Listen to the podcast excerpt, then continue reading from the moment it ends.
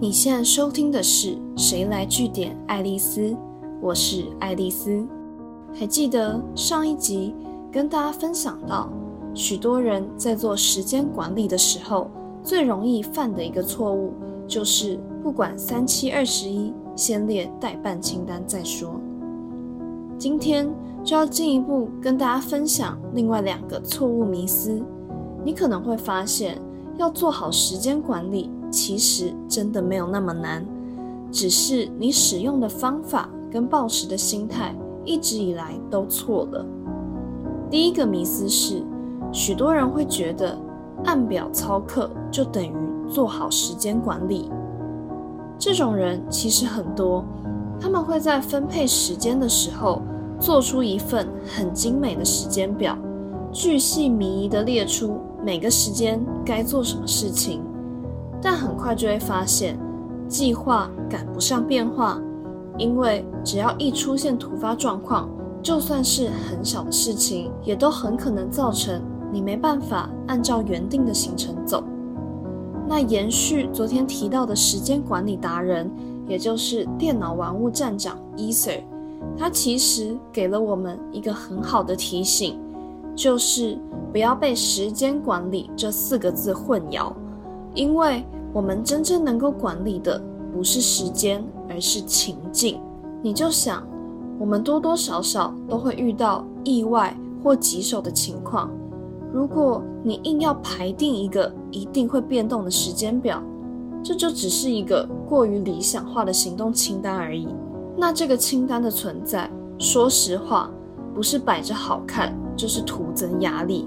反而是要让行动清单保持弹性，才有可能让你想做的事情或想要完成的任务，可以在任何时间点推进。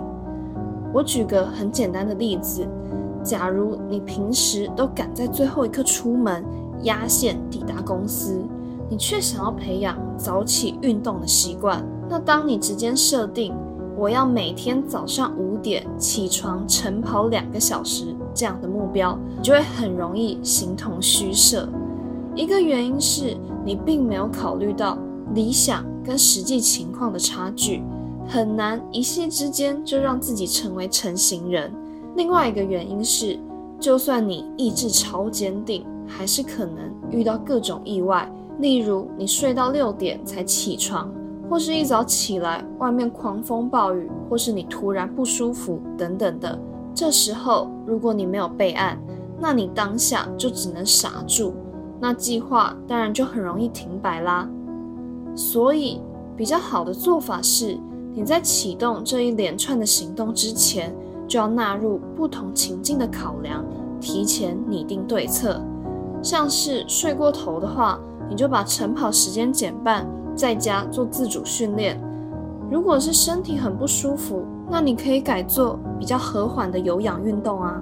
如果你可以像这样很落地的列出各种可能性，你就可以依照自己不同的状态，选择当下最适合做的事情。重点是，无论你选择哪一个，都会对达成最终目标很有帮助。但是讲这么多，还是很可能会遇到一个情况，就是明明目标也聚焦了。情境也都设想周到了，为什么还是会出现执行的困难？我相信遇到这种状况，很容易感到气馁，很容易会想要放弃，甚至觉得时间管理术都是空谈。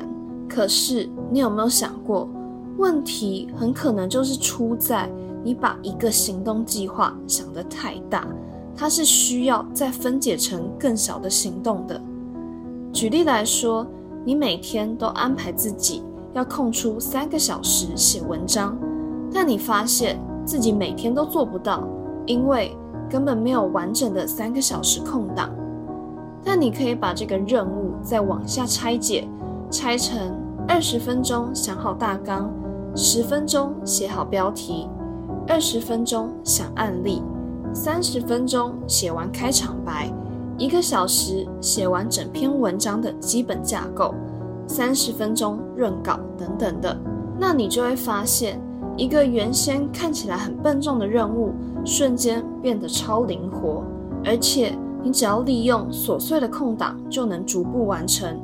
例如搭捷运的时候，想一下标题可以怎么下；精神很好，不需要睡午觉的时候，你可以规划一下文章的架构。这样的好处是，当你的行动变得很具体，而且随时都可以处理当中的某个细项的话，你就不会再有时间、地点或心情限制，无时无刻都能完成一点小小的进度。然后你该做的事情就会神不知鬼不觉的一步步完成哦。今天的节目就到这边，如果你喜欢今天的内容，记得按下追踪关注我。之后还有更多有趣的观察和新知要跟大家分享哦。谁来据点爱丽丝？我们下次见。